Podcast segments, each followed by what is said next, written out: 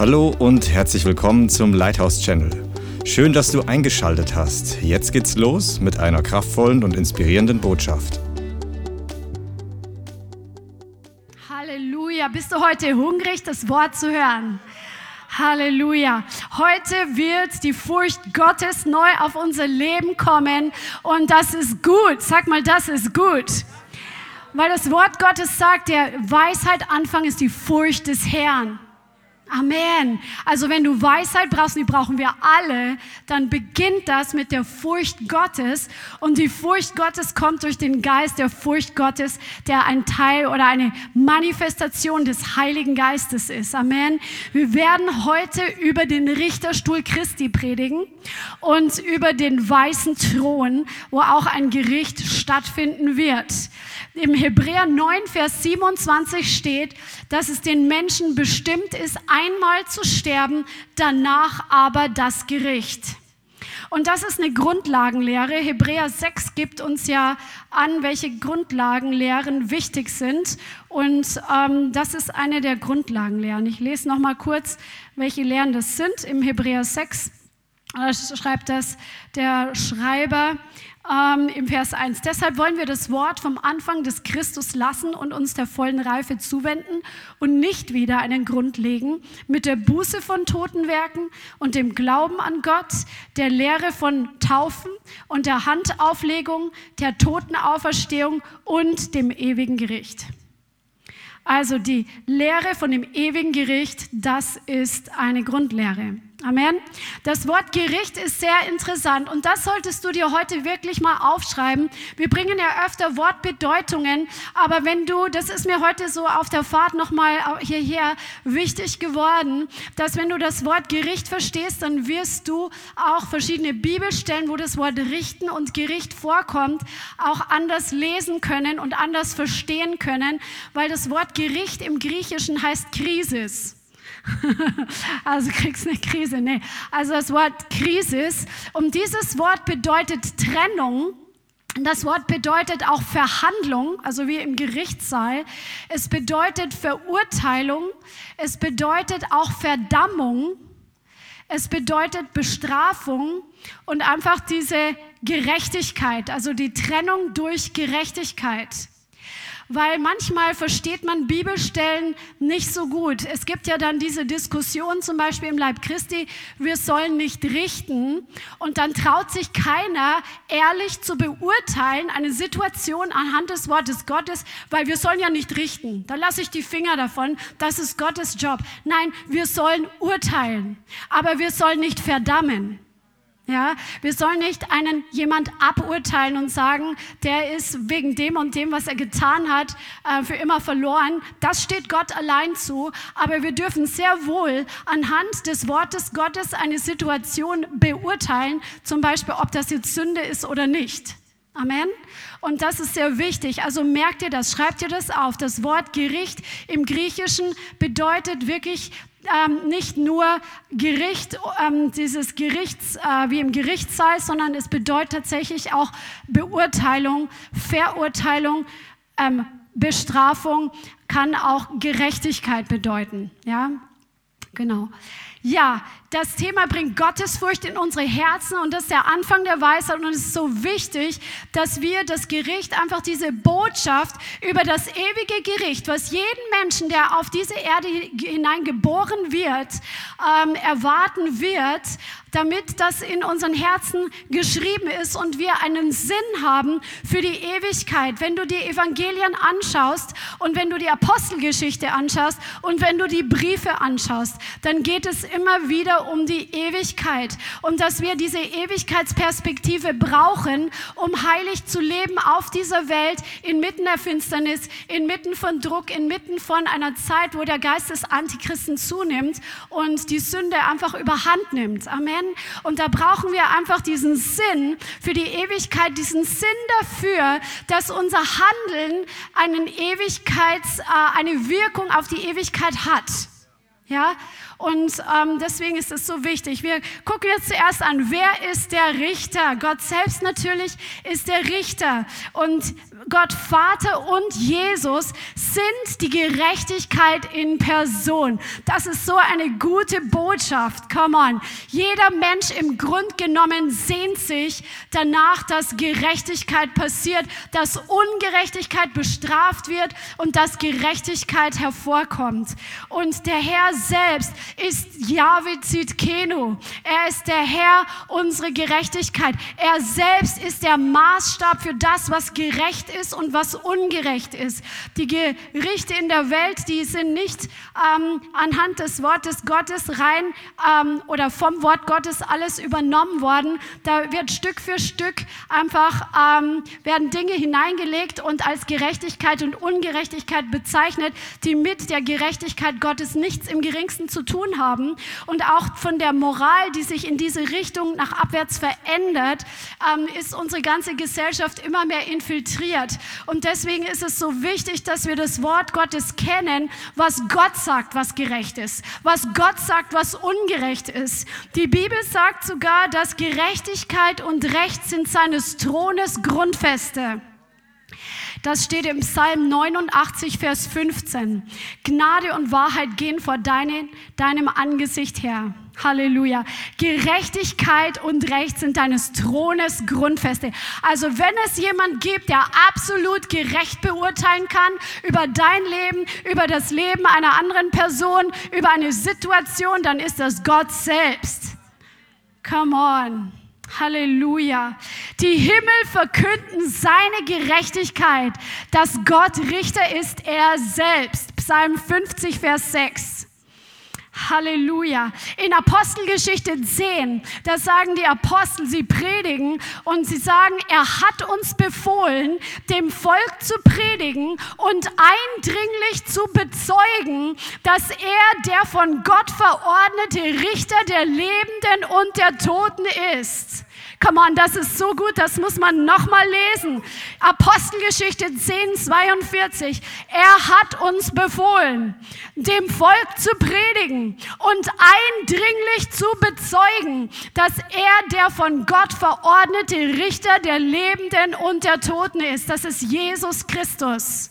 Come on. Wie viel mehr haben wir heutzutage den Auftrag, den Menschen zu bezeugen und eindringlich kundzutun, dass er der Richter ist, der von Gott eingesetzt ist.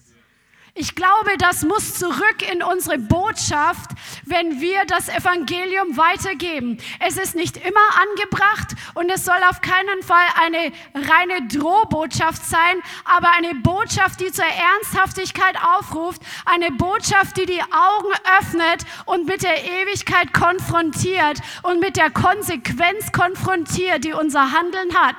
Und dafür hat der Herr gesagt, dass er den Heiligen Geist sendet, dass er die Welt Welt überführen wird von Sünde, von Gericht und Gerechtigkeit. Das ist die Aufgabe des Heiligen Geistes für die Sünder aber auch für uns, denn er ist auch hier, um uns zu überführen, wenn wir gesündigt haben. Amen. Come on, das ist so wichtig. Und das muss wieder gepredigt werden. Deswegen lasst dir wirklich diese Botschaft durchs Herz gehen. Gott ist der Richter der ganzen Erde und sein endgültiges Gericht, das eines Tages stattfinden wird über jedem Menschen, das hat endgültige Konsequenzen. Amen, das hat ewige Konsequenzen.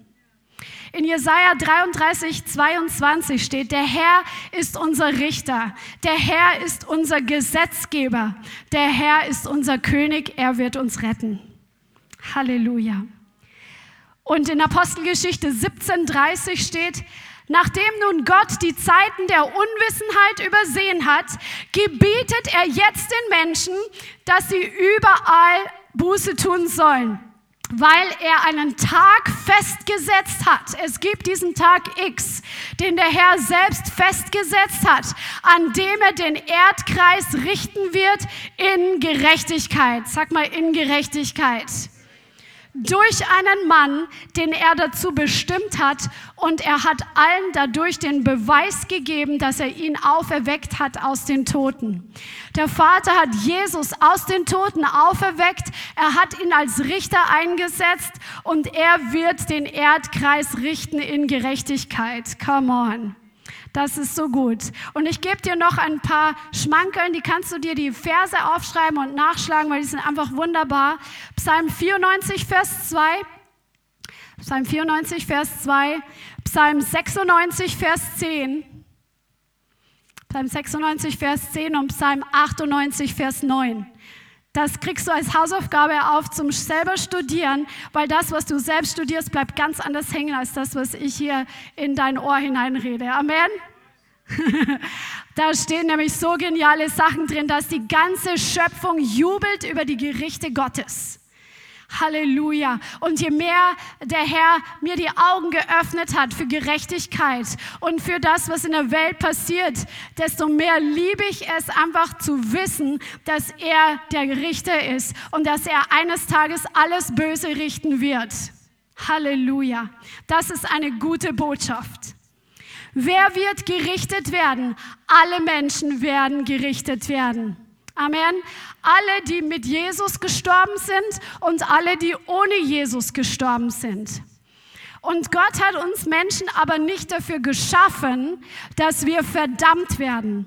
Also, dass wir ein Gericht erleben, was eine ewige Bestrafung, eine ewige Verdammung ist. Dafür hat er die Menschen nicht geschaffen. Gott ist nicht der Böse, der auf dem Thron sitzt und der nur wartet, dass er uns richtig eine reindrücken kann. Gott ist voller Liebe, aber er ist absolut gerecht. Und deswegen können wir mit Sünde vor ihn nicht kommen. Wir können nicht in seiner Gegenwart bestehen mit Sünde. Und die gute Botschaft ist, dass er Jesus auf die Welt gesandt hat, damit wir nicht verdammt werden damit wir erlöst werden von unserer ganzen Schuld, von unserer ganzen Sünde, von dem ganzen Müll, den wir selber fabriziert haben in unserer Dummheit und in unserer Rebellion, in unserer Arroganz. Er hat Jesus gesandt, um einen Ausweg zu schaffen, damit wir nicht verdammt werden. Und wer an Jesus glaubt, der wird nicht verdammt werden. Das steht in Johannes 3, Vers 17 bis 21. Denn Gott, Johannes 3, Vers 17, denn Gott hat seinen Sohn nicht in die Welt gesandt, dass er die Welt richte, also wir wissen, Jesus ist der Richter und da kannst du jetzt das Wort, die Wortbedeutung gut verwenden. Dass er ist nicht, Jesus ist nicht gekommen, die Welt zu verdammen, sondern dass die Welt durch ihn errettet werde. Wer an ihn glaubt, der wird nicht verdammt. Wir werden alle gerichtet, aber wir werden nicht verdammt, wenn wir an ihn glauben. Wer aber nicht glaubt, ist schon verdammt oder gerichtet, weil er nicht geglaubt hat an den Namen des eingeborenen Sohnes Gottes. Versteht ihr, was diese Bedeutung für eine Hilfe ist, wenn du nur den deutschen Text liest? Ja. Es steht auch im Wort, dass der, also Jesus sagt, dass er, der, ähm, dass er richten wird und dass aber auch sein Wort uns schon richtet. Durch sein Wort hat er freigesetzt, was Gerechtigkeit ist und was Ungerechtigkeit ist. Und durch sein Wort lernen wir, wie Gottes Prinzipien sind, wie, wie Gott Gerechtigkeit sieht, nicht unser verkorkstes Denken. Und deswegen sagt er, dass sein Wort uns auch richten wird. Johannes 5, Vers 24. Das ist jetzt Teaching, es sind jetzt viele Stellen, aber ihr sollt wissen, warum ihr was glaubt. Ihr sollt nicht einfach irgendwas übernehmen und schlucken, sondern ihr sollt es wirklich im Wort selber nachstudieren können und wissen, warum ihr was glaubt. Amen, damit ihr es auch anderen weitergeben könnt. Das sind Grundlagenlehren, damit, wenn jemand dich mal fragt, wie ist es mit dem Gericht Gottes, dass du das ihm erklären kannst. Johannes 5, Vers äh, lass uns zusammen ein Stückchen lesen, weil das ist echt eine gute Stelle. Eigentlich geht es im Johannes 5, Vers 22 schon los. Jesus hat sehr, sehr viel über ewige Dinge gesprochen, sehr viel über Gericht und sehr viel über die Konsequenzen unseres Handelns. Johannes 5, Vers 22. Denn der Vater richtet auch niemand, sondern das ganze Gericht hat er dem Sohn übergeben, damit alle den Sohn ehren, wie sie den Vater ehren. Wer den Sohn nicht ehrt, ehrt den Vater nicht, der ihn gesandt hat. Wahrlich, wahrlich, ich sage euch, wer mein Wort hört und glaubt dem, der mich gesandt hat, der hat ewiges Leben und kommt nicht ins Gericht das schauen wir uns nachher an, was das genau bedeutet. Sondern er ist aus dem Tod in das Leben übergegangen. Come on. Also wenn du glaubst, dass Jesus vom Vater gesandt ist, dann bist du vom Tod ins Leben übergegangen und du wirst nicht für ewig ähm, gerichtet, bestraft, verdammt werden. Come on. Das ist gute Botschaft. Und dann Vers 25, come on. Wahrlich, wahrlich, ich sage euch, dass die Stunde kommt und jetzt da ist, wo die Toten die Stimme des Sohnes Gottes hören werden und die sie gehört haben, werden leben. Halleluja. Woohoo. Halleluja. Denn wie der Vater Leben in sich selbst hat, so hat er auch dem Sohn gegeben, Leben zu haben in sich selbst. Und er hat ihm Vollmacht gegeben, Gericht zu halten, weil er des Menschen Sohn ist. Jesus ist der Richter. Gott hat ihn dazu eingesetzt. Und das Wort sagt auch, und äh, Matthäus zitiert, was in Jesaja geschrieben steht, dass Jesus, der Geist des Herrn wird auf ihm sein und er wird den Nationen das Recht verkünden. Er wird verkünden und er wird den glimmenden Docht nicht auslöschen, bis er das Recht hinausführt zum Sieg. Halleluja. Das Recht und die Gerechtigkeit haben den Sieg. Gott ist auch nicht so, wie wir es in manchen Gerichten erleben, dass er dann sagt, ach, lass uns doch jetzt einen Kompromiss zwischen beiden Parteien machen. Gott ist absolut gerecht und da gibt es keine Kompromisse. Da, es gibt Gnade für die, die ihm glauben, aber das, ja, das schauen wir uns gleich an.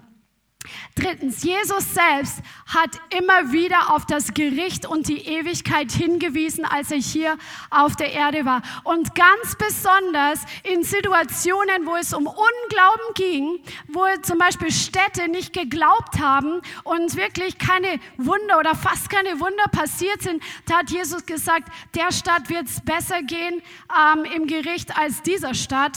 Also zum Beispiel Sodom und Gomorra wird es besser, wir, wir, die würden besser beurteilt werden als die, wenn die das erlebt hätten, was die in Bethsaida und Chorazin erlebt haben. Also Jesus bringt das immer wieder. Er spricht auch immer wieder über das Gericht, wenn es um Heuchelei und Pharisäertum, also Religion geht. Da bringt er das immer wieder raus. Diese Botschaft von, vom Gericht und von der Ewigkeit. Zum Beispiel in Matthäus 23, 23 sagt Jesus, wehe euch Schriftgelehrte und Pharisäer Heuchler. Denn ihr verzehntet die Minze und den Dill und den Kümmel und habt die wichtigeren Dinge des Gesetzes beiseite gelassen, das Gericht und die Barmherzigkeit und den Glauben. Diese hätte dir tun und jene nicht lassen sollen. Das ist so interessant. Die Pharisäer, die waren so genau, dass sie wirklich ihre Gewürze, die sie auf dem Markt gekauft haben, dass sie den Zehnten abgestückelt haben, was weiß ich, ein Gramm Dill für den Herrn ähm, von dem, was sie da gekauft haben. Und sie haben aber komplett das Konzept oder das Herz Gottes nicht verstanden. Sie hatten keine Barmherzigkeit, sie hatten keinen Glauben und sie haben das Gericht nicht vor Augen gehabt. Sie waren einfach Wichtigtuer. Sie wollten wichtig sein. Sie, wollten, sie waren voller Stolz. Sie wollten Macht ausüben. Sie wollten eine Position haben. Sie wollten etwas darstellen und durch ihre Werke bei Gott und den Menschen gut angesehen sein. Und das ist, die waren komplett daneben, neben der Botschaft, neben dem Herzen Gottes. Amen. Und das Wort sagt, dass das das Gericht ist, im Johannes 3, Vers 19, dass das Licht, also Jesus, in die Welt gekommen ist und die Menschen haben die Finsternis mehr geliebt als das Licht, weil ihre Werke böse waren. Jesus selbst ist gekommen, um uns eine Chance zu geben, dem ewigen Gericht, der ewigen Verdammnis zu entfliehen. Und er ist gekommen als das Licht. Und das Licht hat einfach diese Werke der Sünde, die Werke der Finsternis, die Werke der Ungerechtigkeit, die Werke der Lüge aufgedeckt und offenbart, weil Jesus ist pures Licht. Jesus ist pure Wahrheit. Jesus ist, hat einfach dieses Feuer in den Augen. Vor ihm kann nichts einfach sich verstecken. Alles ist vor ihm offenbar. Und er ist auf die Erde gekommen voller Gnade und Wahrheit und um die Menschen herauszuholen aus diesem Gericht. Aber sie wollten es nicht annehmen, weil ihre Werke böse waren und sie haben das mehr geliebt, als die Wahrheit und als diese Erlösung anzunehmen. Und das schon ist das Gericht. Jesus sagt auch zum Beispiel zu den Pharisäern in Matthäus 23, 33, Schlangen, Otternbrut, wie solltet ihr dem Gericht der Hölle entfliehen? Also er hat zu denen sehr hart gesprochen. Warum? Hat er sie nicht geliebt? Doch, er hat sie geliebt. Deswegen hat er so hart gesprochen, weil ihnen die sanfte Stimme nichts geholfen hat. Die sanfte Botschaft der Errettung hat sie, ihnen nicht geholfen. Sie wollten es nicht annehmen. Sie haben Zeichen und Wunder gesehen und wollten sie nicht annehmen. Sie wollten sie nicht glauben. Und damit es irgendwie einen Weg gibt, damit sie auch gerettet werden, hat Jesus einfach eine andere Sprache für sie benutzen müssen, um sie zu erschüttern, damit wenigstens ein paar aufwachen machen und damit die wenigstens gerettet werden. Drum hat er so eine harte Sprache verwendet. Und das hat sich ja bis heute nicht geändert, dass Menschen, die religiös verblendet sind und am Evangelium vorbeileben, zum Beispiel hatten wir ja in letzter Zeit ab und zu Gespräche auf der Straße mit Leuten, die so auf die Tradition gepocht haben und die Tradition war für sie die Erlösung. Sie schauen nicht in die Bibel rein und sie waren da so festgefahren davon, dass sie eine harte Sprache gebraucht hätten. Um wirklich, und zu dem einen Mann habe ich tatsächlich auch sowas gesagt, was ich sonst nicht einfach in ein evangelistisches Gespräch hineinbaue. Vielleicht lässt der Heilige Geist es in seinem Herzen nachklingen, damit er aufwacht. Amen. Amen. Was wird gerichtet werden? Wenn wir eines Tages vor dem Gericht Gottes sind, dann werden unsere Worte gerichtet werden unsere Werke, unsere Herzenshaltungen und unsere Entscheidungen. Unsere Entscheidungen tragen Konsequenzen. Und unsere Entscheidungen zeigen, was eigentlich in unserem Herzen drin ist. Also wenn du dich für etwas entscheidest, das manifestiert nur das, was du schon lange im Herzen drin hattest. Unsere Werke sind Ausdruck unseres Herzens, wie wir entscheiden. Und das ist so interessant. Im 1. Korinther 4, Vers 4 und 5 steht, da sagt Paulus, 1. Korinther 4 und 4, denn ich bin mir selbst nichts bewusst, aber dadurch bin ich nicht gerechtfertigt. Oh, das ist spannend. Das ist wie im Straßenverkehr. Oh, ich habe nicht gewusst, dass hier 30er-Zone ist.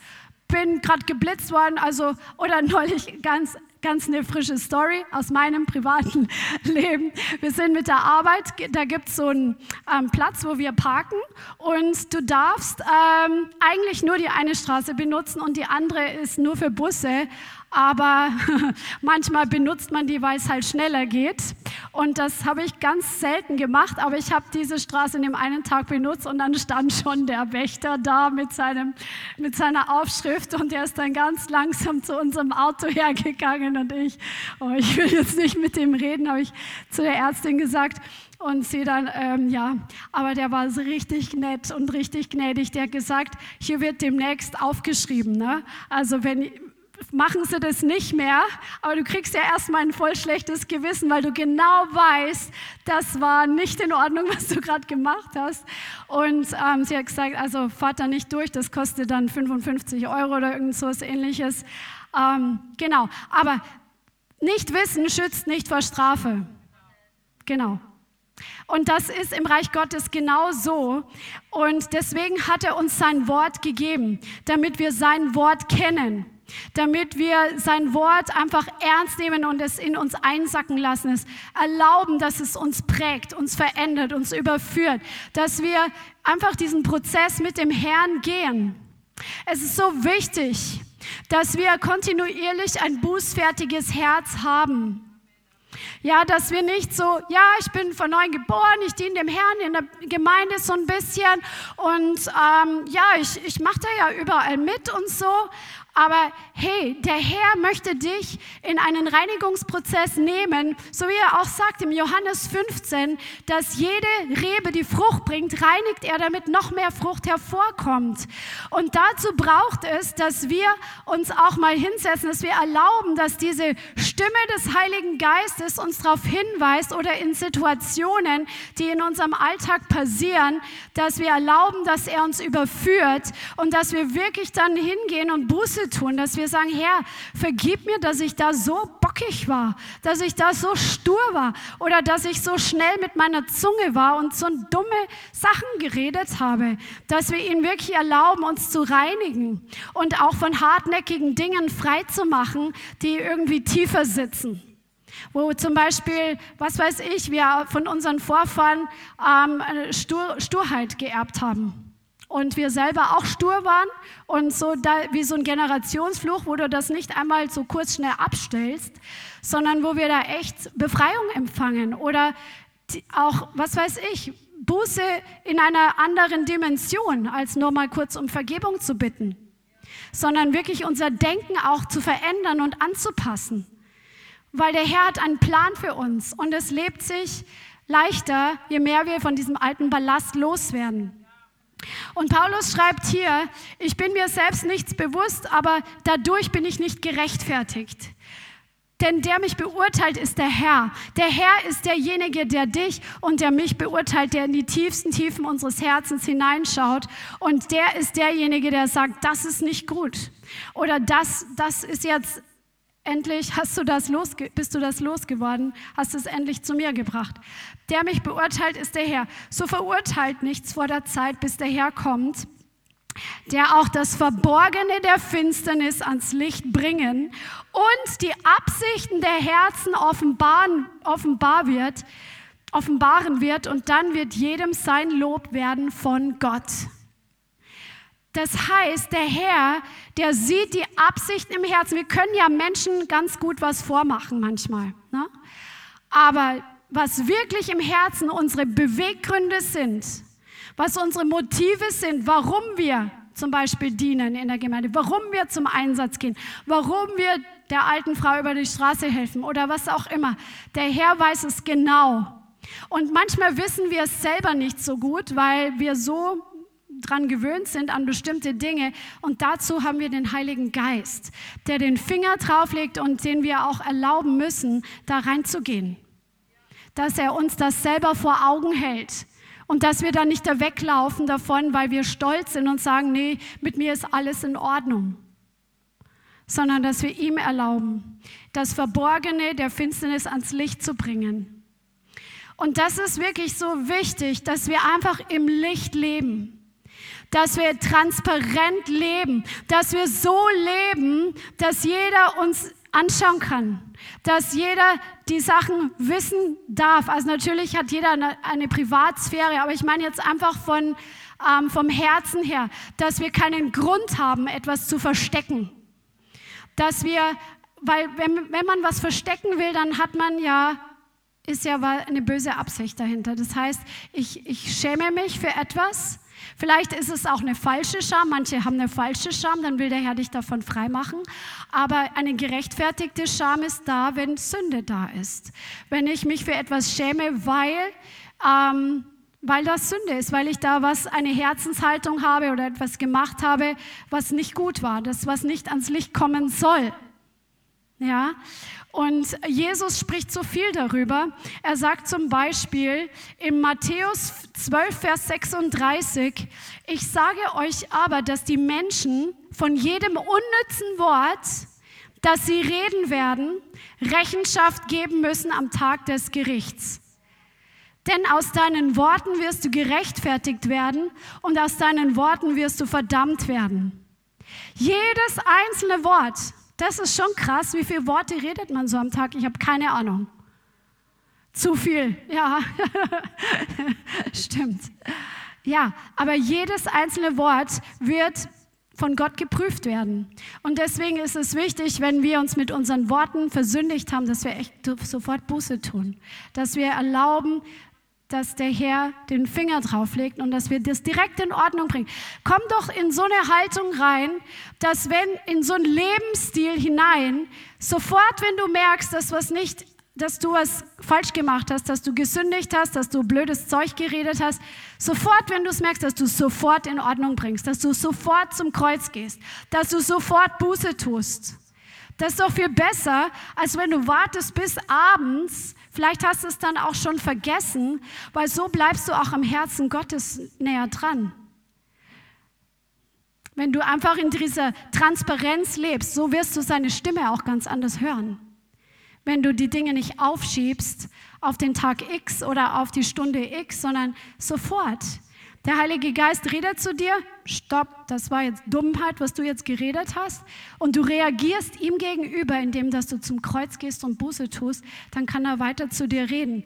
Aber wenn er sagt, stopp, das war jetzt nicht gut, ja, ja, ja, habe jetzt keine Zeit, ich mache jetzt weiter, und übermorgen kommt es dir wieder und du wunderst dich, warum es so hart war, und warum du dich so, weil du, warum du nicht in der Gnade lebst, warum du nicht offene Ohren hast, ihn zu hören oder ihn wahrzunehmen. Entscheide dich doch heute. Heute ist der Tag des Heils. Heute ist der Tag der Gnade. Entscheide dich doch heute für einen Lebensstil, die Dinge sofort zum Kreuz zu bringen. Sein Blut ist genug, die Sünde auszulöschen, die Sünde abzuwaschen, wenn wir es ehrlich meinen. Amen. Amen. Und so werden wir sensibler dafür und so werden wir Gewohnheiten schneller los.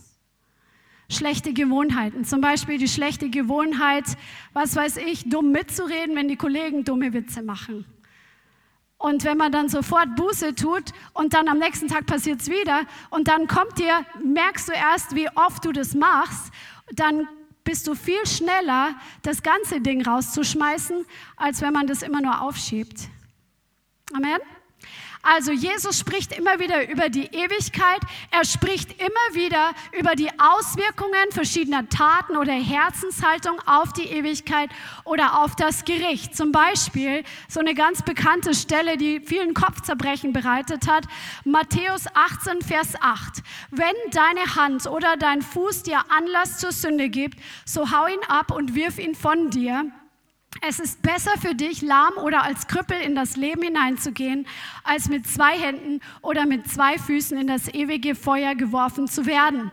Also er spricht hier ganz klar von den Konsequenzen des Handelns und dass es besser ist, Dinge loszuwerden. Er sagt jetzt nicht, wir sollen uns selber körperlich verstümmeln, aber wir sollen das, was uns zur Sünde verführt, wir sollen es lieber radikal aus unserem Leben entfernen und nicht rumspielen damit und Kompromisse machen machen, sondern radikal weg damit und radikal Jesus nachfolgen, damit es nichts uns zum Fallstrick wird und am Ende ähm, wir in der Hölle landen. Denn Christian hat es neulich gesagt, das ist so, ähm, und darüber hatte ich auch ähm, wirklich nachgedacht in der Zeit. Ich glaube, es ist ein Reden des Heiligen Geistes. Der Teufel hat einen Plan, wir Christen ähm, Stück für Stück wegführt vom Herrn, vom Glauben, Le vom Leben in der Heiligkeit und in der Reinheit. Wenn er es nicht von heute auf morgen schafft, dann hat er einen langjährigen Plan.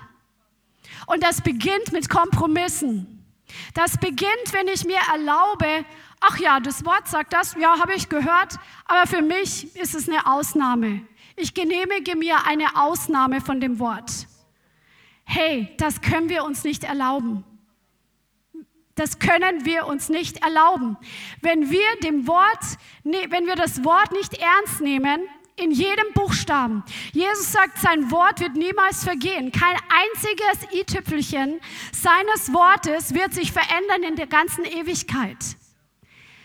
Also, wir sind diejenigen, die wir Veränderung brauchen und wir können uns nicht erlauben zu sagen, ach ja, kenne ich, weiß ich, habe ich schon oft gehört, aber es gilt nicht für mich. Ich setze es in meinem Leben nicht um. Ich ignoriere es einfach jetzt mal. Hey, das ist viel zu gefährlich, weil in dem Moment, wo du Kompromisse machst mit diesem Wort und deinem Lebensstil, da fängt schon die Sünde an, an dir Befleckung zu bewirken.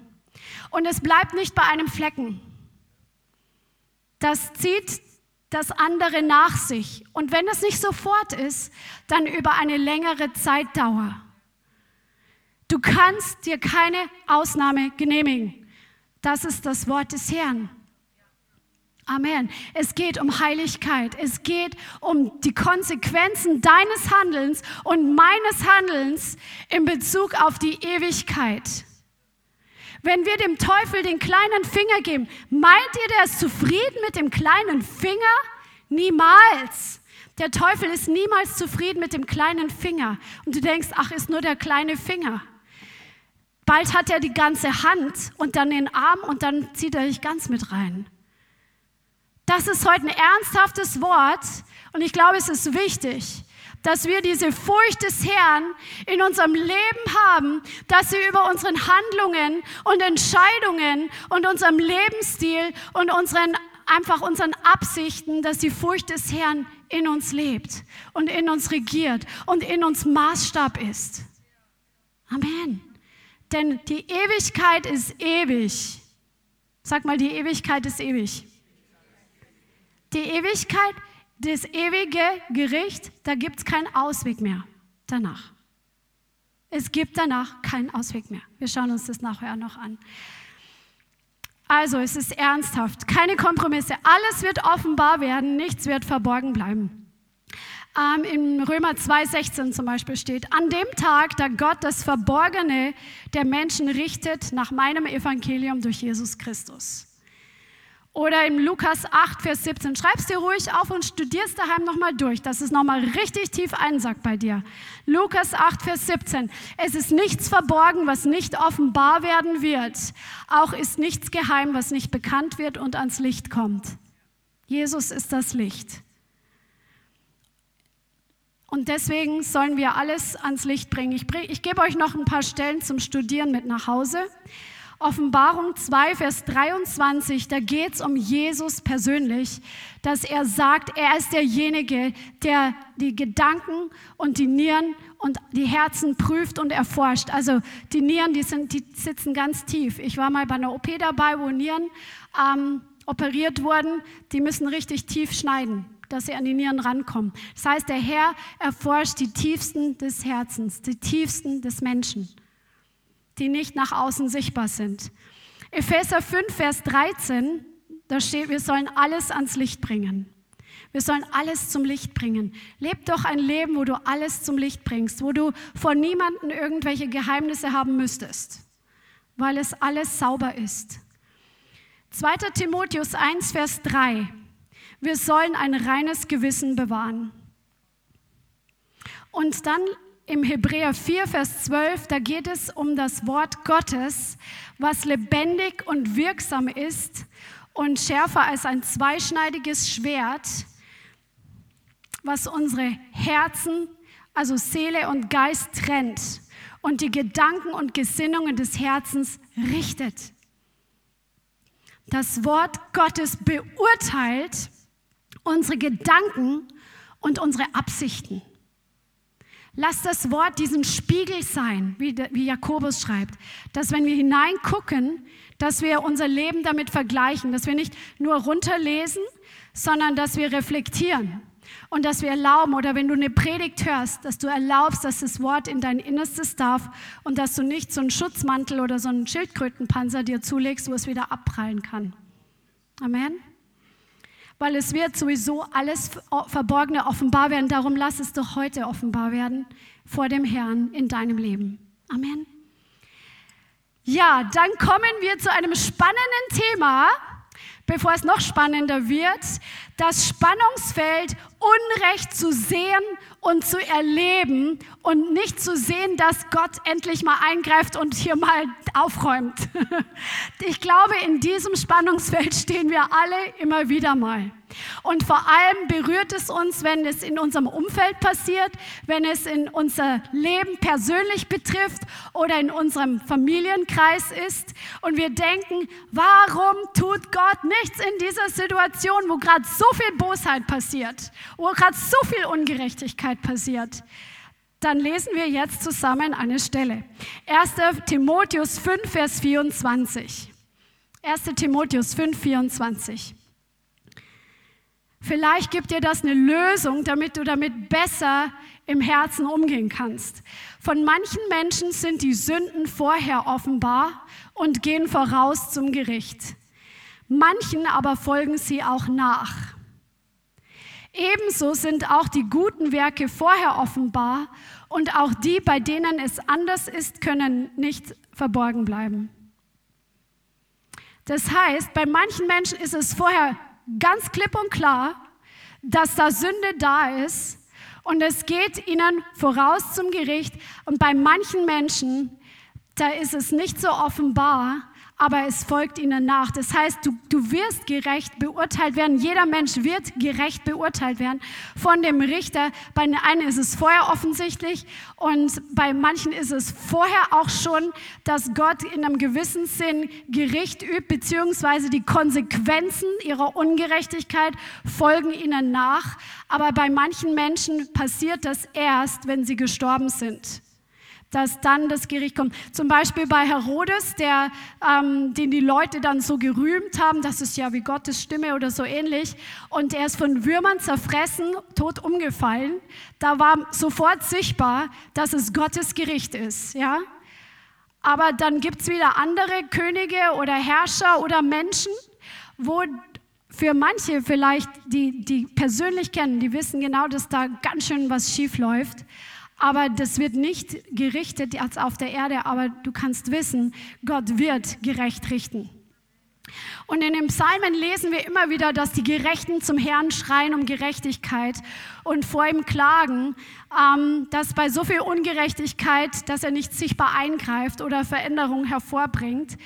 Zum Beispiel Psalm 10, Vers 1, da geht es den ganzen Psalm um den Gottlosen, der denkt, dass kein Gott da ist, der seine Taten sieht und einfach immer weitermacht. Aber hier darfst du die gute Botschaft wissen, dass Gott gerecht richten wird und dass er das Böse bestrafen wird. Amen.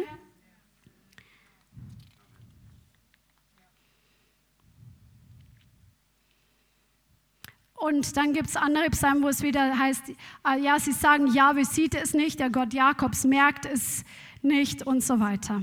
Aber es wird eines Tages so sein. Jesus spricht davon in Matthäus 25, dass alle Nationen eines Tages vor ihm versammelt werden und er wird die Schafe von den Böcken trennen und er wird an gemäß der Taten richten.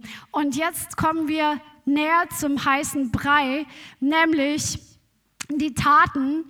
Da, da hat Glory mir neulich die gute Frage gestellt, warum ist das, wir sind doch aus Glauben allein gerechtfertigt. Aber warum steht es, dass wir aber auch Werke tun müssen? Und das ist so wichtig zu verstehen, das, was du glaubst, das wirst du automatisch auch, du wirst die Frucht hervorbringen. Wenn jetzt einer zum Beispiel nur ein Übergabegebet nachplappert und in seinem Herzen nicht davon überzeugt ist und auch in der nachfolgenden Zeit kein wirkliches Bekehrungserlebnis hat, wo er wirklich umkehrt von Sünde, dann ist da nichts viel in seinem Herzen passiert, keine Veränderung, da ist keine Erneuerung passiert. Aber wenn einer Jesus wirklich annimmt und wirklich Buße tut und sagt, ich will, will dir nachfolgen, dann werden die Werke folgen. Dann wird er anfangen, zum Beispiel mit Gott zu sprechen. Dann wird er anfangen, die Bibel zu lesen. Dann wird er anfangen, ähm, Sünde sein zu lassen. Und das sind die Werke, die einfach dem Glauben folgen. Und das sind die Werke, die die Früchte sind von dem, was im Herzen ist. Jesus sagt ja ganz klar, der Baum, der schlechte Wurzeln hat oder ein schlechter Baum, der bringt schlechte Früchte hervor. Also jemand, der nicht gläubig ist, der wird einfach diese schlechte Frucht hervor, oder wenn jemand absolut durch und durch ein Heuchler ist, dann wird die schlechte Frucht hervorkommen. Und wenn jemand ein guter Baum ist, dann werden gute Früchte sichtbar werden, weil das eine logische Folge, eine Konsequenz der Nachfolge ist. Ja? Und Jesus sagt, wenn wir ihm folgen, dann wird diese Frucht mehr werden, weil wir mit ihm einfach gehen und durch diesen Prozess gehen und wo das wieder so wichtig ist, in ihm zu bleiben. Diese ähm, Johannes 15. Und jetzt lasst uns das zusammen anschauen, welche Gerichte es gibt. Es gibt zwei verschiedene Gerichte, die geschehen werden.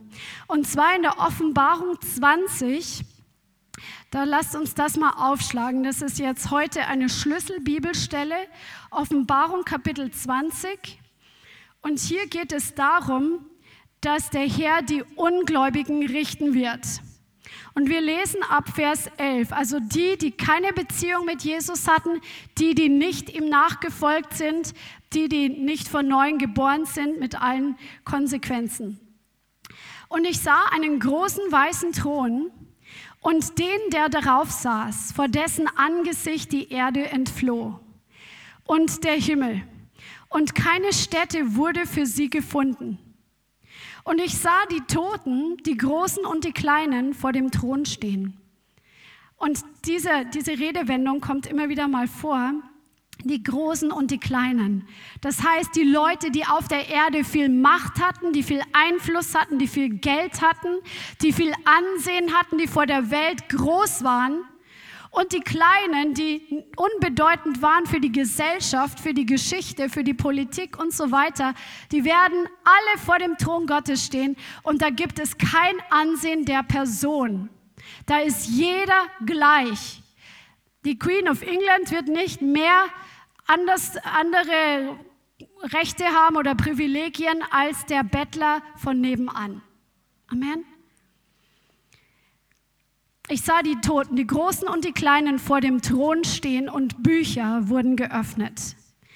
Und ein anderes Buch wurde geöffnet, welche das des Lebens ist. Und die Toten wurden gerichtet nach dem, was in den Büchern geschrieben war, nach ihren Werken. Und das Meer gab die Toten, die in ihm waren, und der Tod und der Hades gab die Toten, die in ihm waren, und sie wurden gerichtet, ein jeder nach seinen Werken. Und der Tod und der Hades wurden in den Feuersee geworfen. Also man, das musst du hier mal sehen, der Tod ist eine Person. Hades ist eine Person. Und wenn jemand nicht geschrieben gefunden wurde in dem Buch des Lebens, so wurde er in den Feuersee geworfen. Ach so, dies ist der zweite Tod, der Feuersee. Also die Menschen, die nicht in dem Buch des Lebens gefunden wurden, die wurden in den Feuersee geworfen ein für alle Mal. Da gibt es kein Entrinnen. Und sie wurden nach ihren Werken gerichtet, also das, wovon ihr Herz voll war, nämlich hier geht es um die Ungläubigen. Sie waren, haben einfach Sünde getan, sie sind nicht umgekehrt zu Jesus und sie haben einfach ihr eigenes Leben gelebt, nicht in Gehorsam zu Jesus. Sie waren nicht von neuem geboren oder waren nicht mehr von neuem geboren, weil einmal gerettet ist nicht für immer gerettet. Und die Konsequenz war der ewige Tod, der Feuersee. Jesus spricht davon, äh, übrigens der Hades, das ist, ähm, davon spricht die Bibel auch öfter, das ist ein vorübergehender Ort der Qual bis zu diesem endgültigen Gericht, also wo die Menschen, die ohne Jesus gestorben sind, in der Zwischenzeit sind und gequält sozusagen werden als Konsequenz ihrer Entscheidungen. Und danach, wenn dann das Gericht passiert ist, wird ja der Hades auch in den Feuersee geworfen und der Tod und die Menschen eben auch. Und man muss dazu sagen, Gott hat den Feuersee nicht für die Menschen gemacht. Der Feuersee, den hat er geschaffen für den Teufel und für seine Diener, also für die ähm, Dämonen. Der Feuersee ist dafür da. Und man bekommt wirklich Gottes Furcht, wenn man Berichte hört von Menschen, die diese Nahtoderfahrungen hatten oder die Gott erlaubt hat, die Hölle zu sehen. Das mag man sich eigentlich gar nicht so oft lesen, durchlesen, diese Berichte oder diese ähm, das anhören, aber es ist gut, das mal gehört zu haben, weil man mit einer Ehrfurcht erfüllt wird über diese Endgültigkeit und dass die Menschen, die dort sind, sie werden in Ewigkeit gequält werden. Sie werden alles spüren Sie, ähm, sie sind voll bei Sinn. Sie haben jetzt nicht mehr diesen fleischlichen Körper, aber trotzdem spüren sie alles im vollen Maß. Und es ist eine Qual, die in alle Ewigkeit nicht aufhört. Das wünscht man seinem ärgsten Feind nicht. Und das hat auch Gott dafür nicht gemacht. Aber jeder wird gerecht beurteilt von Gott und sie hatten ihre Chancen. In Hiob 33, glaube ich, steht das, dass jeder Mensch mindestens zwei oder drei Chancen hat, von Gott in seinem Leben zu ihm umzukehren. Da steht sogar drin, dass Gott Träume schickt, um zu warnen vor dem Abgrund und vor dem falschen Weg. Also Gott spricht sogar durch Träume zu Menschen, die keine Ahnung von ihm haben, um ihnen zu begegnen um sie zu retten, um sie herauszulösen. Lasst uns mal ähm, einfach noch als Beispiel, ich weiß, das ist kein angenehmes Thema, aber es steht in der Bibel drin und wir müssen uns das einfach auch mal anschauen und uns dessen bewusst werden. In Lukas 16 beschreibt Jesus einfach, hier spricht er wieder über die Ewigkeit. Jesus hat so viel über die Ewigkeit gesprochen. Auch so viele Gleichnisse, die er gebracht hat, beziehen sich auf die Ewigkeit und die ewigen Konsequenzen. Im Lukas Kapitel 16 ab Vers 19, da spricht Jesus, es war aber ein reicher Mann und er kleidete sich in Purpur und feine Leinwand und lebte alle Tage fröhlich und im Prunk. Ein Armer aber mit Namen Lazarus lag an dessen Tor, voller Geschwüre, und er begehrte, sich mit den Abfällen vom Tisch des Reichen zu sättigen. Aber auch die Hunde kamen und leckten seine Geschwüre. Es geschah aber, dass der Arme starb und von den Engeln in Abrahams Schoß getragen wurde.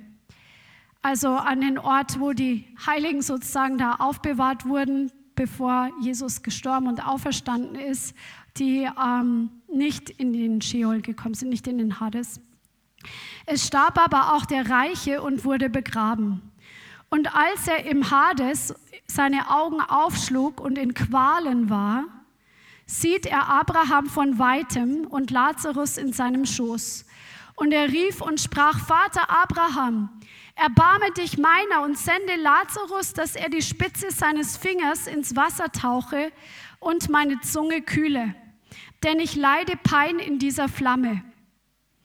Abraham aber sprach, Kind, gedenke, dass du dein Gutes völlig empfangen hast in deinem Leben und Lazarus ebenso das Böse. Jetzt aber wird er hier getröstet, du aber leidest Pein. Und zu diesem allen ist zwischen uns und euch eine große Kluft festgelegt, damit die, welche von hier zu euch hinübergehen wollen, es nicht können, noch die, welche von dort zu uns herüberkommen wollen.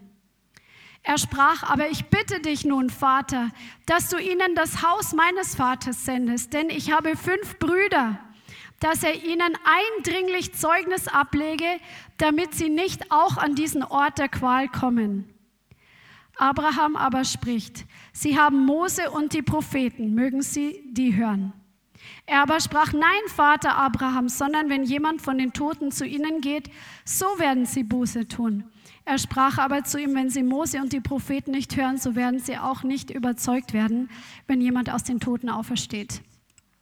Also hier verdeutlicht Jesus, dass es da eine Kluft gibt und da gibt es kein Rauskommen mehr. Da gibt es keine Linderung der Qual mehr, wenn jemand an diesem Ort landet.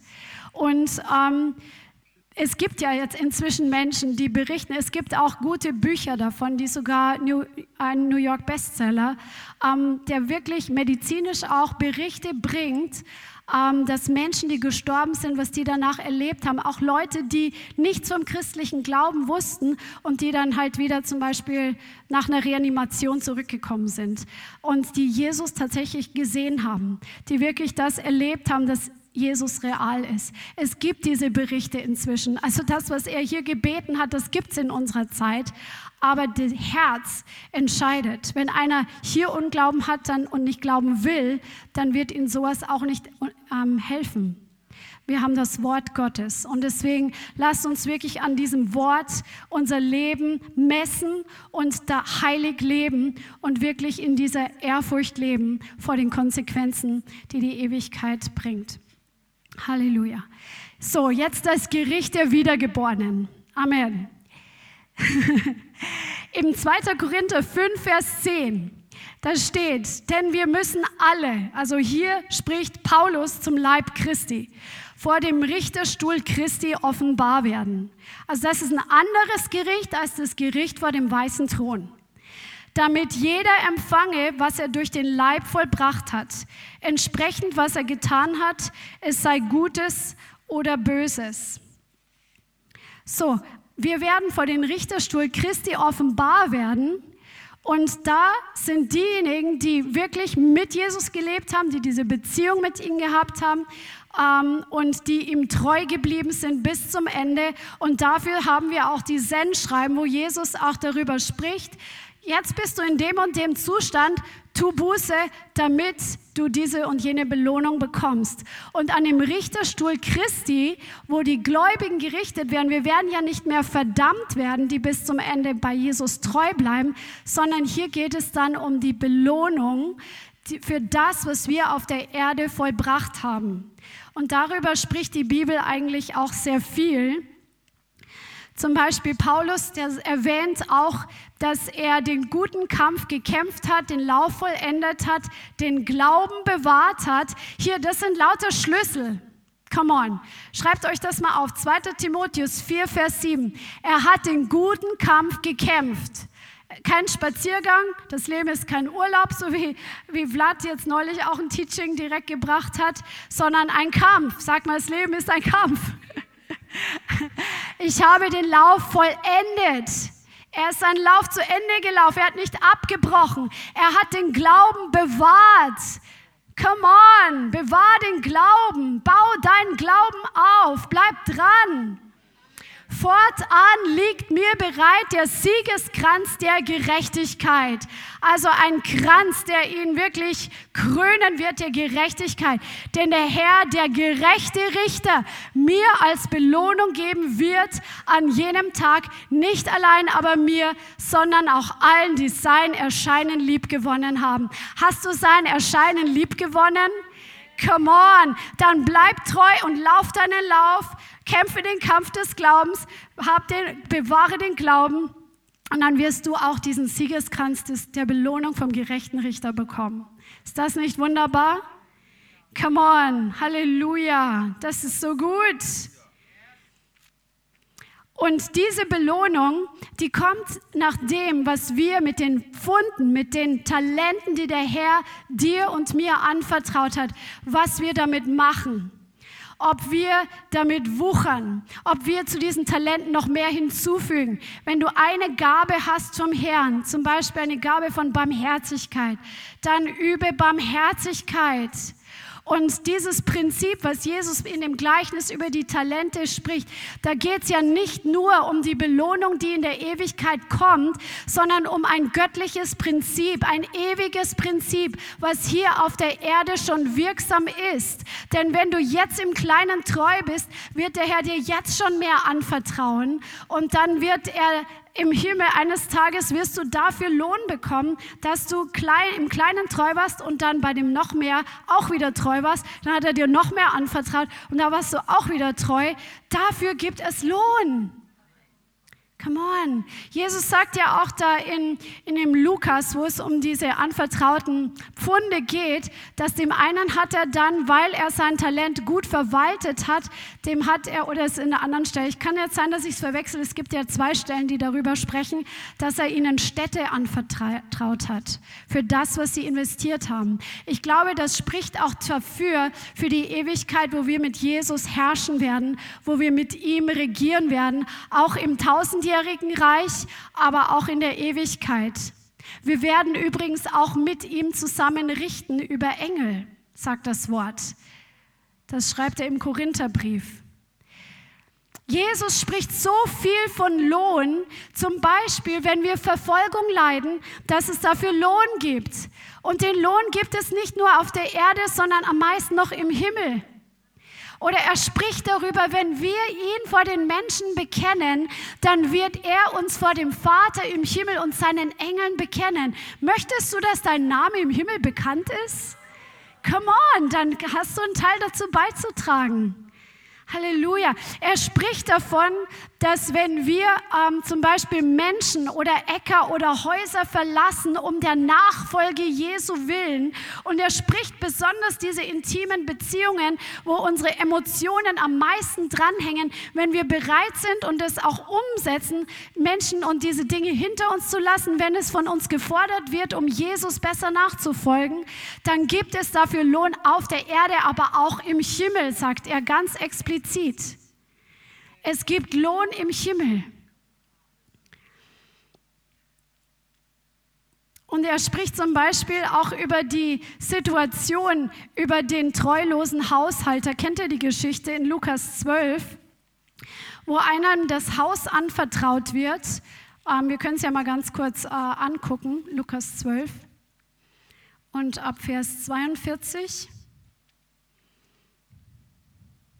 Der Herr aber sprach, wer ist nun der treue und kluge Verwalter? Lukas 12, 42. Den der Herr über sein Gesinde setzen wird, um ihm die zugemessene Speise zu geben zur rechten Zeit. Glückselig jener Knecht, den sein Herr, wenn er kommt, sag mal, wenn er kommt, bei solchem Tun finden wird. In Wahrheit sage ich euch, dass er ihn über seine ganze Habe setzen wird. Wenn aber jener Knecht in seinem Herzen sagt, ach mein Herr lässt sich Zeit mit dem Kommen und anfängt, die Knechte und Mägde zu schlagen und zu essen und zu trinken und sich zu berauschen, so wird der Herr jenes Knechtes kommen an einem Tag, an dem er es nicht erwartet und in einer Stunde, die er nicht weiß und wird ihn entzweischneiden und ihn sein Teil festsetzen bei den Ungläubigen. So krass und so weiter. Den Rest könnt ihr zu Hause lesen. Das heißt, Jesus sagt, dass es auch plötzlich gehen kann, dass wir in eine Situation kommen, wo wir einfach konfrontiert werden mit ihm, wo er kommt, wo er einfach plötzlich kommt. Das kann sein, wenn der Tod plötzlich kommt, wenn einer im Unfall stirbt oder sonst was. Wenn Jesus plötzlich kommt. Wo bist du, da, was bist du dabei zu tun? Bist du gerade dabei zu wuchern mit deinen Gaben und ein guter Haushalter zu sein? Oder bist du jemand, der dann sagt, ach ja, Jesus kommt noch lang nicht, ich kann jetzt erstmal ein bisschen im Fleisch leben und bevor er wieder kommt, dann reiße ich mich wieder zusammen. Nee, so funktioniert das nicht. Wir haben vorher gesagt, wir können uns nicht erlauben, Kompromisse zu machen und uns Ausnahmen zu genehmigen. Amen. Also es wird diese Belohnung geben. Und im 1. Korinther, die Stelle habe ich schon öfter zitiert, da schreibt Paulus, dass es so sein wird, dass wir alle, wenn wir in diese Ewigkeit gehen, wenn wir vor den Richterstuhl Christi kommen werden, wo wir einfach dann ähm, wo unsere Werke einfach beurteilt werden, die wir auf der Erde getan haben. Und dann wird es so sein, dass es wie ein durchs Feuer geläutert werden sein wird. Es wird Werke geben, die wir vielleicht aus, aus einer falschen Motivation gemacht haben oder ähm, aus dem Fleisch heraus gemacht haben. Die werden verbrennen, dafür wird es keinen Lohn geben. Aber die Werke, die vom Herrn gewirkt sind, wo wir in seine Fußstapfen getreten sind, die vorbereiteten Werke, die einen Ewigkeitswert hinterlassen, dafür wird es Lohn geben. Und es wird sein wie Gold und Silber und Edelsteine. Und dann schreibt Paulus auch, dass es so ist, dass die Leute, die dann nichts übrig haben, weil sie zwar von neuem geboren waren und sie haben es geschafft in den Himmel, aber ihre Werke haben nicht standgehalten der Prüfung Gottes, weil sie nicht aus ihm waren. Die werden gerade so durchgehen in den Himmel hinein, so wie durchs Feuer gerettet, sagt das Wort.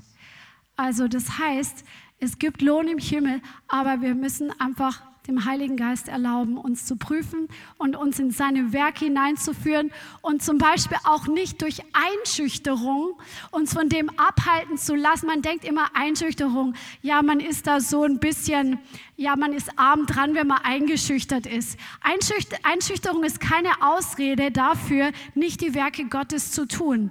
Der Herr fordert von uns, kühn zu sein und stark zu sein, weil der Geist der Kühnheit in uns wohnt. Amen. Halleluja. Preis dem Herrn. Und ja, ihr könnt das gerne auf jeden Fall selber noch studieren, aber das Buch des Lebens, was hier auch in der Offenbarung zwei oder dreimal vorkommt, das ist das Buch, wo die eingeschrieben sind, die im Himmel mit Jesus sein werden. Und es gibt die Möglichkeit aber auch, dass Menschen zum Beispiel von neuem geboren waren und dann abgefallen sind, dass sie aus dem Buch ausgelöscht werden. Das steht in Offenbarung 3, Vers 5. Aber die, die bei Jesus sein werden, die werden in diesem Buch geschrieben sein und dein und mein Name ist da schon eingetragen. Come on. Halleluja. Das ist so genial. Das Fazit ist wirklich aus diesem T-Shirt, und Christian wird jetzt auch gleich noch ein paar Nuggets dazugeben, aber es ist wirklich so wichtig, dass wir, wie im Philippa 2, Vers 12, diesen Vers habe ich lange nicht verstanden, aber hier steht, dass wir Darum, meine Geliebten, wie ihr alle Zeit gehorsam gewesen seid, nicht allein in meiner Gegenwart, sondern jetzt noch viel mehr in Abwesenheit, vollendet eure Rettung mit Furcht und Zittern der sagt jetzt nicht, wir sollen eingeschüchtert sein und uns einschließen vor lauter Angst und warten, bis Jesus wiederkommt, sondern wir sollen die Rettung, die wir empfangen haben durch die neue Geburt, wir sollen die vollenden in der Furcht des Herrn. Einfach in diesem Wissen um die Konsequenzen, die unser Handeln, unser Reden, unser Denken, unsere Absichten haben für die Ewigkeit. Und in dieser Ehrfurcht sollen wir einfach die Werke tun, die für uns vorbereitet sind, damit wir einfach das ähm, vollenden, was der Herr uns geschenkt hat. Amen. Halleluja. Halleluja. Ja. Amen. Ich habe noch zwei, drei Gedanken dazu. Ich glaube, dass es sehr gut ist, ein wichtiges Wort ist. Ähm, Gericht, und wir alle wissen das, ist im Leib Christi und für viele von uns nicht die angenehmste Botschaft. Warum ist das so? Gericht ist die Botschaft, also der Begriff und das Konzept ist die Botschaft, dass unser Handeln und Verhalten Konsequenzen hat. Dass es eines Tages Konsequenzen gibt. Dass, dass ich Verantwortung habe und dass wir darauf zulaufen, dass das, was wir tun, Auswirkungen auf uns haben wird.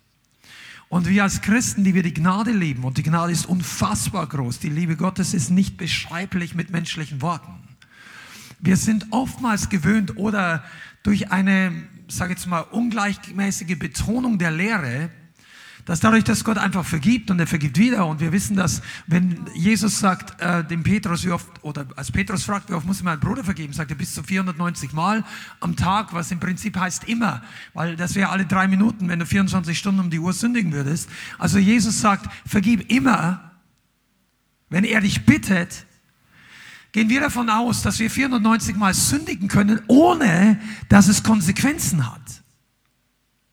Aber die Tatsache, dass Gott 490 Mal vergeben würde, ist nicht die gleiche Aussage, als dass 490 Mal sündigen 490 Mal keine Konsequenzen hat.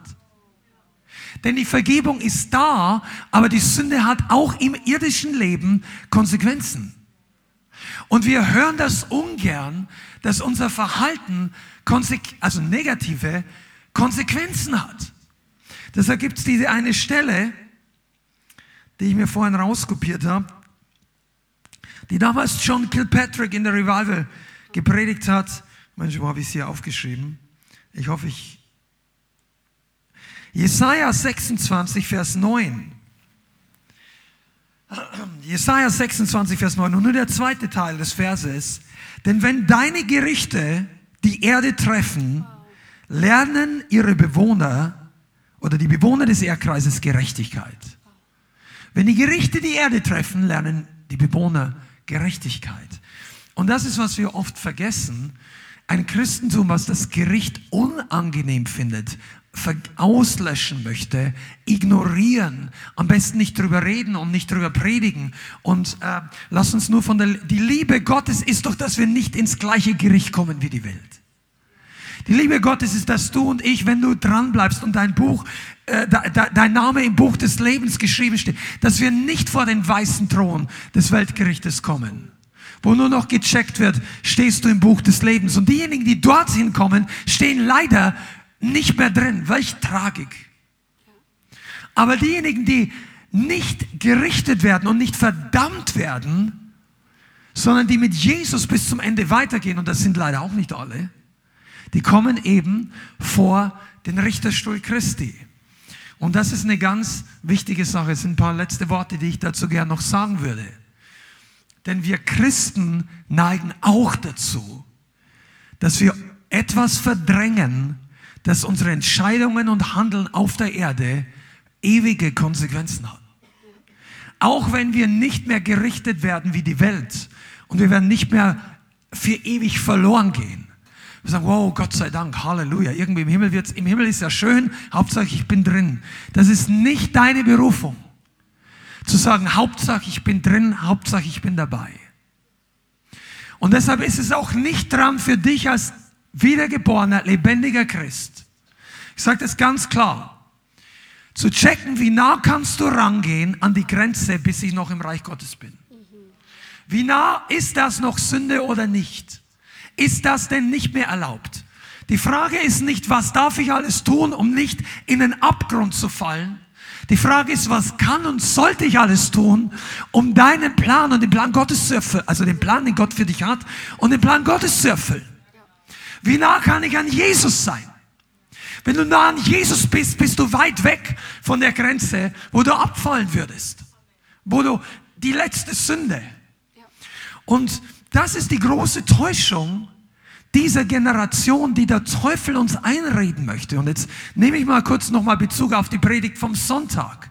Der Plan, den der Feind hat, um uns langsam wegzubringen, uns einzulullen durch die Dinge dieser Welt, durch die Prinzipien dieser Welt.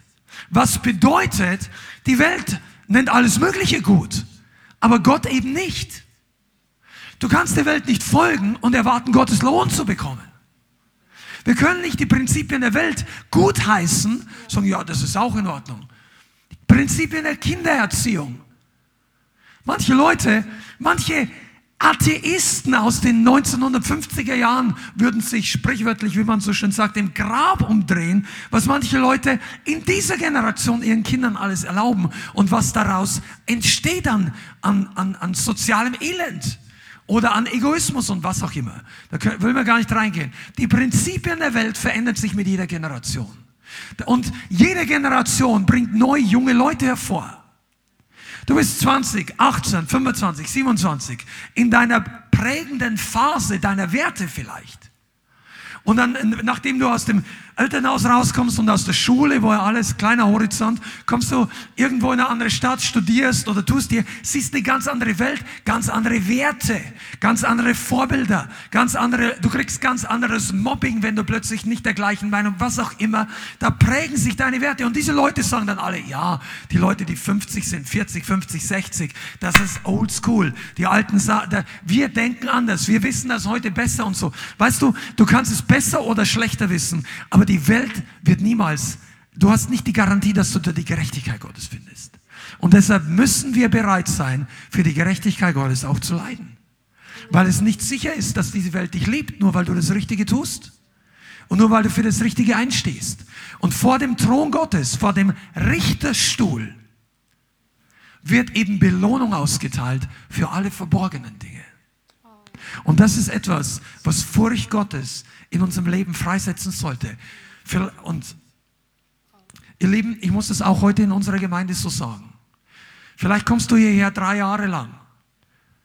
Und dein Nachbar kommt auch schon drei Jahre hier. Und es sitzt der eine hier, der andere hier. Und der eine hat aus ganzem Herzen viele Dinge gut getan und manche wussten nicht anders, aber aus reinem Herzen alle die Entscheidungen gut getroffen und du bist gewachsen. Und du hast nichts Verborgenes. Und Gott segnet dich. Und vielleicht ist der andere hier, der hat viele Dinge getan, weil der Gruppendruck, weil es ihm zu peinlich war, öffentlich Nein zu sagen, während aber im Herzen eigentlich sehr oft gesagt, eigentlich will ich es gar nicht. Und vor dem Thron, dem Richterstuhl Gottes, werden auch diese Dinge offenbar. Nicht nur, was ich faktisch getan habe, sondern es werden auch alle Motive des Herzens offenbar. Freunde, ich sag's euch und genauso meine eigenen Kinder, die hier in diesem Raum sitzen. Die Tatsache, dass du gute geistliche Vorbilder hast oder Eltern, die dich über Jahre hindurch in die richtigen Wege mit reingebracht haben und es war für dich ein größerer Akt der Rebellion, jetzt das nicht zu tun, wie jemand, der zwei, dreimal in den Gottesdienst kommt. Und äh, wenn du alles oder vieles nur um anderer Willen getan hast, gibt's dafür kaum Lohn. Und es gibt sogar manchmal, verbrennt dir etwas Ich möchte mal ein Beispiel, ohne hier Namen, nimm irgendeinen bekannten Evangelist dieser Welt, ohne dass du einen Namen denkst, der vielleicht einen Sohn hat oder eine Tochter. Und dadurch, dass der Evangelist so bekannt ist und jahrzehntelang gepredigt hat, ist diese Person aufgewachsen unter einem vielleicht der besten Predigten. Aber er hat viele, viele Dinge getan, nur weil einfach es viel zu peinlich wäre, in diesem Umfeld auszubrechen und in die Welt zu gehen, auszubrechen, in die Disco zu gehen, auszubrechen, um ins Puff und ins Bordell zu gehen. Und er ist mehr oder weniger einen bestimmten Weg mit Gott gegangen und von außen denken sich, ach, auch ein Mann Gottes, gehört er zur Familie X oder zur Familie Y. Ich rede von keinem, der hier im Raum ist, ich rede jetzt einfach ein fiktives Beispiel dann kann es sein, dass diese Person vor den Thron Gottes kommt, vor den Richterstuhl Christi. Und dann ruft Gott Jesus, der ja der Richter ist. Heute haben wir es gelesen, der Vater hat alles Gericht dem, Jesus übergeben, dem Sohn Jesus übergeben. Jesus ruft ihn nach vorne und sagt, Frank, komm nach vorne. Wie war deine Berufung?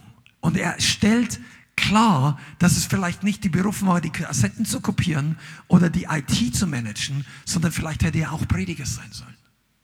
Sagen, ja, das konnte ich nicht. Ja, und so. Aber Gott, in diesem Moment werden die verborgenen Dinge des Herzens offenbar. Und das ist nicht nur eine Sache, die das soll nicht Angst verursachen, sondern Ernsthaftigkeit. Meine Güte, ganz ehrlich, wir sind hier. Keiner weiß, wie, ob wir die nächste Woche überleben. Es könnte alles Mögliche passieren. Aber ich sage dir eins, ob du 20 bist oder 72, du hast noch Pläne zu erfüllen. Und an diesem Tag kannst du hören, dass deine Zukunft für deine Ewigkeit zählt. Wer von euch würde den Rest seines Lebens opfern für drei Tage im schönsten Urlaub am schönsten Ort? Ich meine, äh, danke, aber ich, das ist eine Fangfrage. Was ich dir erklären will, ist, wer von euch würde ich frage es andersrum. Wer von euch würde den Rest seines Lebens unter der Brücke obdachlos in Frankfurt leben wollen, wenn er drei Tage in Dubai so viel Geld ausgeben könnte, wie er wollte? Und dann musst du den Rest deines Lebens vollkommen obdachlos in Insolvenz ohne eigene Wohnung leben. Ist hier jemand, der das machen würde? Aber wir opfern eine Ewigkeit für ein paar Tage kompromisshaft oder besser, was ist besser, ist es ja nicht, aber etwas, was dir besser erscheint auf dieser Erde und vielleicht den Lohn im Himmel, der dir eines Tages fehlt, kannst du nicht mehr zurückholen. Und deshalb ist, glaube ich, wichtig, dass wir Christen, die überzeugt sind, wenn dein Buch im, äh, äh, sorry, wenn dein Name im Buch des Lebens steht, ja, du musst dir keine Sorgen haben. Du musst nicht ständig in Panik leben, dass du verloren gehst. Absolut nicht. Aber wir sollten auch mit der Furcht Gottes jeden Morgen neu aufstehen und sagen, dieser Tag gehört dem Herrn. Mein Leben gehört dem Herrn. Mein Weg, meine Entscheidungen sind nicht meine. Mein Körper gehört nicht mir, er gehört Jesus. Meine Zeit, meine Kraft, mein Geld, meine Ausbildung. Ich bin überzeugt, jeder Christ sollte intensiv beten, welche Ausbildung du machst. Und wenn du schon eine gemacht hast und hast dich dann bekehrt, plane nicht deine Karriere, sondern bete, was Gott für dich vorbereitet hat. Denn deine Entscheidungen, wo du wohnst, wo du arbeitest, wohin du ziehst, welche Karriere du machst, das sind langfristige Lebensentscheidungen. Und von falsche Entscheidungen in diesem Punkt können dich im Himmel sehr viel Lohn kosten, weil es auf Erde sehr viel Zeit, Lebenszeit, Lebensenergie kosten kann. Du kannst manche Entscheidungen schnell revidieren. Wenn dein Handy schlecht ist, kaufst dir ein neues. Hast vielleicht ein paar hundert Euro verloren. Aber wenn du, wenn du zehn Jahre lang den falschen Beruf machst und sagst, ja, ich kann ja nicht anders, das, weißt du, das sind wichtige Dinge. Und ich glaube, mit diesem Blick sollten wir auch das Gericht Gottes für uns Christen sehen, weil Gott uns liebt und weil er uns am Ende den maximalen Lohn geben möchte. Amen. Amen. Und ich habe ähm, letzte Woche, glaube ich, ein Video gesehen, wo eine Frau von, erzählt hat vom Himmel. Und diese, diese Geschichten, diese äh, Berichte musst du dir einfach reinziehen, weil der Himmel ist so herrlich. Und wenn du ein Stück davon irgendwie dir nur ein bisschen vorstellen kannst oder auch aus der Offenbarung, wie der Himmel beschrieben wird, das ist so wunderbar und so anziehend. Und es lohnt sich, da rein zu investieren auf dein himmlisches Bankkonto in Anführungszeichen, um dort einfach den maximalen Lohn zu bekommen. Amen. Halleluja. Ja, lasst uns noch kurz beten. Amen. Vater im Himmel, ich danke dir für dein Wort und wir preisen dich, Herr, dass du die Gerechtigkeit in Person bist, dass du der Richter bist. Und wir bitten dich, Heiliger Geist, dass du jeden einzelnen von uns wirklich an die Hand nimmst und uns lehrst, in der Furcht des Herrn zu leben. Und wirklich, ich bitte dich, dass du diese Ewigkeit, die du in unser Herz hineingelegt hast, dass sie präsent wird in unserem Leben, dass unsere, dass wir wir erlauben, dass du unsere Absichten, unsere Entscheidungen wirklich läuterst in deinem Licht der Herrlichkeit, im Licht der Ewigkeit, im Licht deiner Gerechtigkeit. In Jesus' Name. Danke, Vater. Vielen Dank fürs Zuhören. Wir hoffen, die Botschaft hat dich inspiriert und weitergebracht. Diese und noch mehr Botschaften findest du auch als Livestream auf unserem YouTube-Channel, zusammen mit Live-Worship und vielen bewegenden Zeugnissen. Wir würden uns freuen, wenn du auch mal in unserem Gottesdienst vorbeischaust. Alle Infos dazu findest du auf unserer Webseite, auf Facebook oder Instagram. Links dazu findest du in der Beschreibung. Schreib uns gerne dein Zeugnis oder dein Gebetsanliegen unter info at lighthouse.center. Tschüss und bis zum nächsten Mal.